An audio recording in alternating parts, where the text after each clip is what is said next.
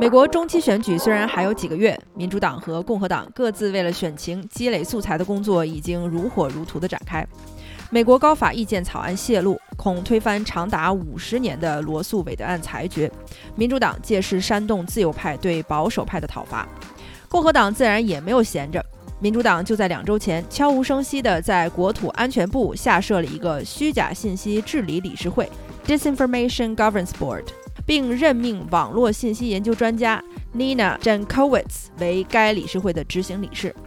这个由网络信息和国家安全专家组成的理事会，据称旨在为网络平台和科技公司提供最佳网络信息治理方案，并没有任何实际行动人员，也不会监控美国公民在网上的言论。然而，共和党和右翼媒体对这一机构的设立和官方说辞完全不买账。共和党议员借著名政治隐喻小说《一九八四》讽刺虚假信息治理理事会就是现实版的真理部，将会假信息安全之名对美国民众实行信息管控和言论审查。一场你监视人民，我没有监视人民的没完没了的嘴仗又开始了。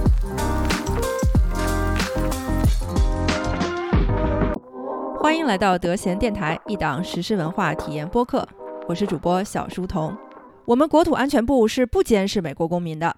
国土安全部部长在 CNN 采访中信誓旦旦地说道：“他的保证不能说毫无分量吧，但对于共和党和媒体来说，几乎形同空气。”在隔天的白宫记者发布会上，面对媒体激烈的问询，白宫新闻发言人再次强调。虚假信息治理理事会的工作，在历任总统任期以来，都是网络信息安全部门关注的重点。言下之意就是，工作一直都在做，并不是只有拜登任期才开始的。起了个新名字，你们就大惊小怪了，也太没见过世面了吧！而且，这个理事会的主要工作是协调国土安全部各部门的力量，响应来自敌对国家的潜在虚假信息安全威胁。比如俄罗斯对2016年和2020年美国大选的信息战，比如中南美毒枭为了怂恿难民穿越美国边境线散布的一些谣言，还有社交媒体上一些可能煽动极端暴力行为的危险言论。许多对于这个理事会和执行理事 Jan Kowitz 女士的批评，来源于她之前发表的针对保守派的一些过激言论。并且，由于他对亨特·拜登笔记本事件的包庇态度，以及对伊朗马斯克收购推特、改造推特言论自由政策的批评，指出 Jankowicz 可能会对社交媒体上持保守派意识形态的用户产生不合比例的审查和攻击。而 Jankowicz 女士其人呢，和她的经历也不得不让人对她任职虚假信息治理理事会执行理事这一职务的动机和意图多思考一番。今年刚刚三十三岁的 Nina Jankowicz 年轻有为。作为网络信息战方面的专家，Jankowicz 曾经为美国全国民主学会（一个美国国家民主基金会的关联组织）工作多年，致力于在全世界推广民主制度，并且在位于华盛顿的伍德罗·威尔逊国际学者中心担任智库学者。会听的朋友这会儿都应该能听出来了吧？美国民主基金会智库学者，更精彩在后边呢。并且在2017年担任乌克兰政府顾问，提供对俄信息战方面的研究和意见。在他2020年的著作《如何丢掉一场信息战：俄罗斯假新闻和未来冲突》中，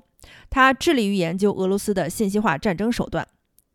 让一个精通对俄信息战研究的学者领导国土安全部的虚假信息治理理事会，也难怪共和党和媒体会担忧啊！这对外的手段会不会用到自己公民和反对党身上呢？这位新晋的理事长还擅长将网络信息安全与女性和少数族群议题相结合。在他的另一本书中写道：“网络上的沙文主义和居高临下的言论容易煽动仇恨和暴力，需要严密监控，以防引起暴力和恐怖袭击事件。”他在书中援引的研究表示，这类仇恨和暴力言论尤其集中在针对女性和少数族群，比如2020年 Kamala Harris 提名副总统后受到的网络暴力。Jankowicz 还呼吁社交媒体公司和执法部门应当对网上的暴力行为采取更为严厉的措施。这些观点都被媒体和右翼政客指责是要求政府加大对内容审查的力度。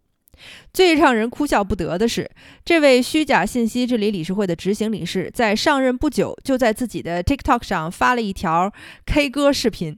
视频中，Jankowicz 将迪士尼电影《Mary Poppins》中的一首歌曲改编成了防止虚假信息版本。用夸张的表演边唱边宣导，他们正在洗白虚假信息，我们一定要警惕。网友纷纷表示，看了这条视频，整个人都僵住了，不敢相信他居然唱了出来。Fox News 的流量小王子 Tucker Carlson 更是抓住这条百年一遇的尴尬视频，开足火力讽刺 Jan Kovic 是他这辈子见过的最奇怪的女人。即使是最不体面的政客，也不可能公开用自己的政策改编唱卡拉 OK 啊。但是 Nina j a n k o w i t z 做到了。他还说，如果你的女儿上了这么多年学，在政府里面也混到了不错的位置，居然在网上发这么丢人的视频，我不知道你的脸往哪搁。最关键的是。Tucker Carlson 很生气啊，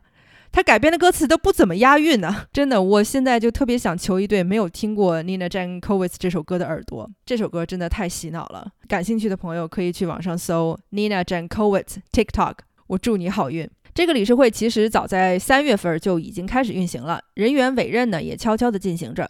该理事会成立的原因呢是来自国土安全部去年的一份研究，该研究建议成立一个。专门审查网络内容相关的隐私和公民自由权利等问题的小组。